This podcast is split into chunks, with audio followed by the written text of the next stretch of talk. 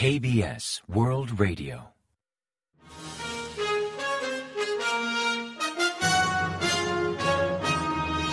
Informativo de KBS World Radio.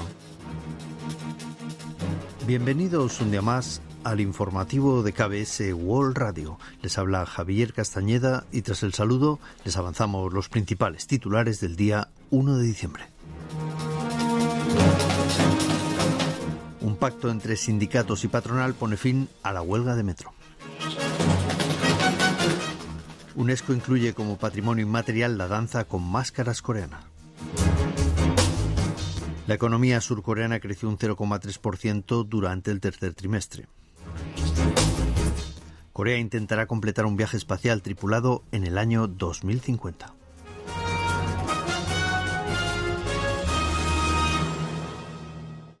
Y tras el avance de titulares les ofrecemos las noticias. La patronal y el sindicato de los trabajadores del Metro de Seúl alcanzaron un acuerdo sobre salarios y reducción de personal y por tanto la huelga del miércoles 30 culminó en apenas un día. El jueves 1 de diciembre el Metro capitalino pudo operar con total normalidad. Aunque en septiembre la patronal anunció unos 1.500 despidos, finalmente cedió y descartó efectuar recortes por motivos de la crisis financiera, además de aceptar algunas exigencias del sindicato sobre aumentar la contratación de personal de seguridad. También acordaron una subida salarial del 1,4%, pues en 2021 no hubo aumentos por problemas financieros. Talchum, la danza teatral con máscaras de Corea del Sur, ya figura en la lista del Patrimonio Cultural Inmaterial de la Humanidad de la UNESCO.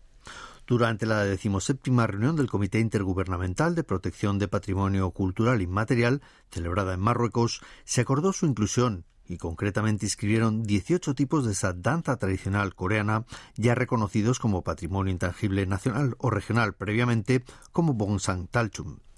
El comité reconoció la dinámica e interacción entre los bailarines de Talchum y el público y la participación abierta de artistas masculinos y femeninos en la práctica y conservación de este arte.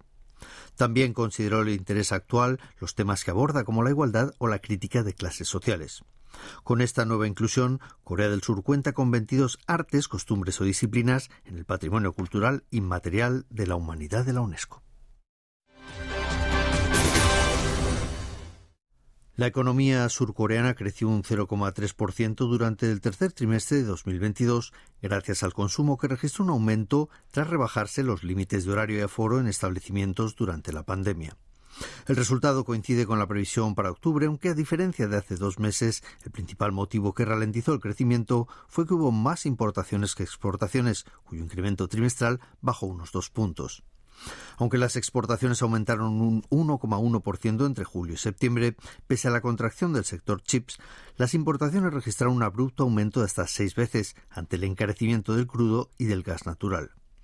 En cambio, el consumo privado mejoró un 1,7%, principalmente en bienes semiduraderos y servicios, así como en la inversión en equipamiento y maquinaria, que ganó un 7,9%, mientras que el gasto público aumentó un 0,1%.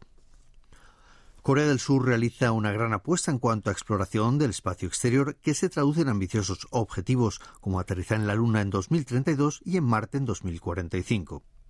En esa línea, el Ministerio de Ciencia y TIC presentó el miércoles 30 un proyecto de desarrollo espacial con dos metas adicionales participar en la construcción de una base permanente en la Luna junto con otras grandes potencias para el año 2035 y comenzar a realizar viajes espaciales tripulados a partir de 2050.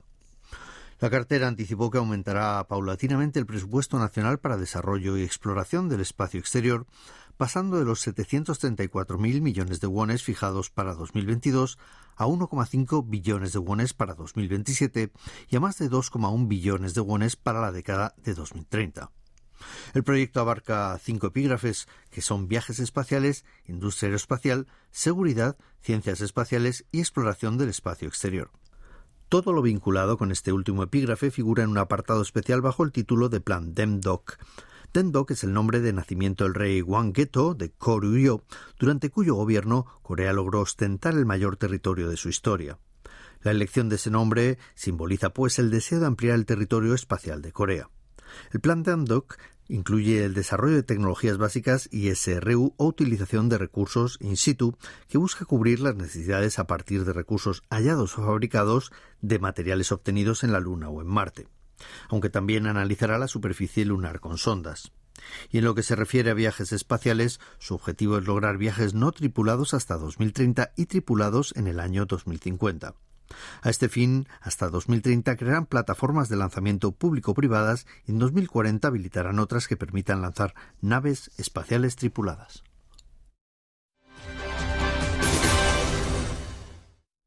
Corea del Norte convocará la sexta reunión plenaria del octavo Comité Central del Partido de los Trabajadores a finales de diciembre.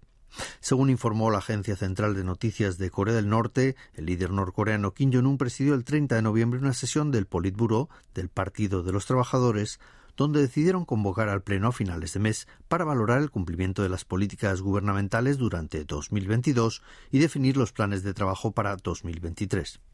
Kim señaló que 2022 fue un año de adversidades sin precedentes para el pueblo norcoreano debido a las difíciles circunstancias internas y externas que pusieron a prueba la voluntad y la capacidad del régimen.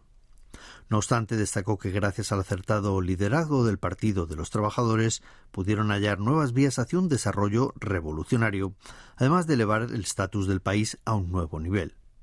Así enfatizó que 2023 será un año histórico, pues se conmemora el 75 aniversario de la fundación de Corea del Norte y el 70 aniversario de la victoria norcoreana en la Guerra de Corea pero también recalcó que será un año de gran relevancia para crear sólidas bases para una ejecución plena y con éxito del plan quinquenal de Corea del Norte.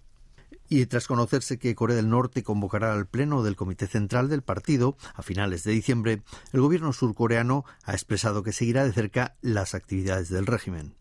En una rueda de prensa ofrecida el jueves 1, un funcionario del Ministerio de Reunificación expresó que Seúl seguirá de cerca la sesión plenaria del Comité Central del Partido de los Trabajadores, uno de los organismos clave del régimen en cuanto a toma de decisiones, pues se espera que anuncien su plan de trabajo para 2023 y la futura dirección de sus políticas tanto a nivel nacional como de exteriores, así como las estrategias para fortalecer su capacidad militar y de gestión personal, entre otros. Ahora la atención se centra en los posibles mensajes que pudiera lanzar el líder norcoreano hacia Corea del Sur y Estados Unidos en dicha ocasión. Las exportaciones surcoreanas continúan a la baja por segundo mes consecutivo. Según datos del Ministerio de Comercio, Industria y Energía, en noviembre Corea del Sur exportó por valor de 51.900 millones de dólares, un 14% menos que el mismo periodo del año anterior, además de encadenar dos meses a la baja. Después de 23 meses al alza, las exportaciones surcoreanas empezaron a remitir desde octubre ante la ralentización de la economía mundial y la contracción de la demanda, factores a los que se suma el impacto de la huelga general de camioneros. Así, las exportaciones de semiconductores cayeron casi un 30%, mientras que los envíos de productos petroquímicos remitieron más de un 26%. Por destinos, los envíos hacia Estados Unidos y Oriente Medio aumentaron, mientras disminuyeron más del 25% hacia China y un 14% hacia la región de ASEAN. En cambio, las importaciones registraron un incremento del 2,7%, principalmente impulsadas por el sector energético, crudo, gas y carbón, que aumentaron más del 27%. Así, la balanza de comercio exterior de Corea del Sur registró en noviembre un déficit de 7.000 millones de dólares, manteniendo la tendencia deficitaria por octavo mes consecutivo desde el pasado mes de abril, algo que sucede por primera vez en 25 años desde la crisis financiera de 1997.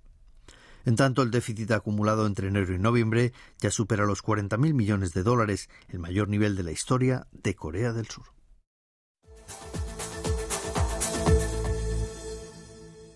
Y ahora pasamos a ofrecerles el pronóstico del tiempo. Se prevé que el frío polar persistirá hasta el viernes 2, día en que las temperaturas oscilarán entre menos 13 grados centígrados y un grado centígrado de mínima por la mañana y entre 0 y 9 grados de máxima por la tarde. También se esperan nieves con cotas de entre 1 y 5 centímetros en las zonas montañosas de la isla de Jeju y de entre 1 y 3 centímetros en la costa oeste y en Chuncheon del sur. El frío empezará a remitir en la tarde del viernes y la calidad del aire será regular en todo el país. Y a continuación comentamos los resultados del parqué. El COSPI, el índice general de la bolsa surcoreana, cerró el jueves 1 de diciembre al alza tras ganar un 0,30% respecto al miércoles. El índice abrió la jornada con un fuerte impulso hasta superar los 2.500 puntos por primera vez en tres meses, pero tras fuertes altibajos finalmente cerró en 2.479,84 puntos. En tanto, el COSDAC, el parque automatizado, registró una mejora del 1,52% hasta cerrar la sesión en 740,60 unidades. Y en el mercado de divisas la moneda surcoreana se apreció frente a la estadounidense, que perdió 19,1 unidades hasta cotizar a 1.299,7 wones por dólar al cierre de operaciones.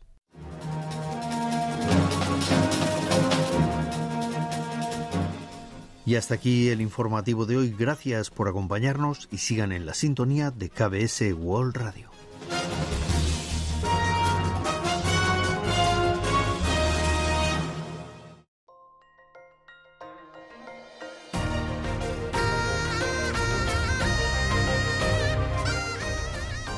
Acaban de escuchar el podcast de KBS World Radio.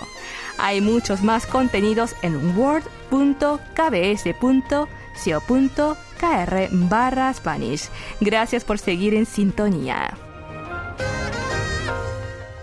KBS World Radio.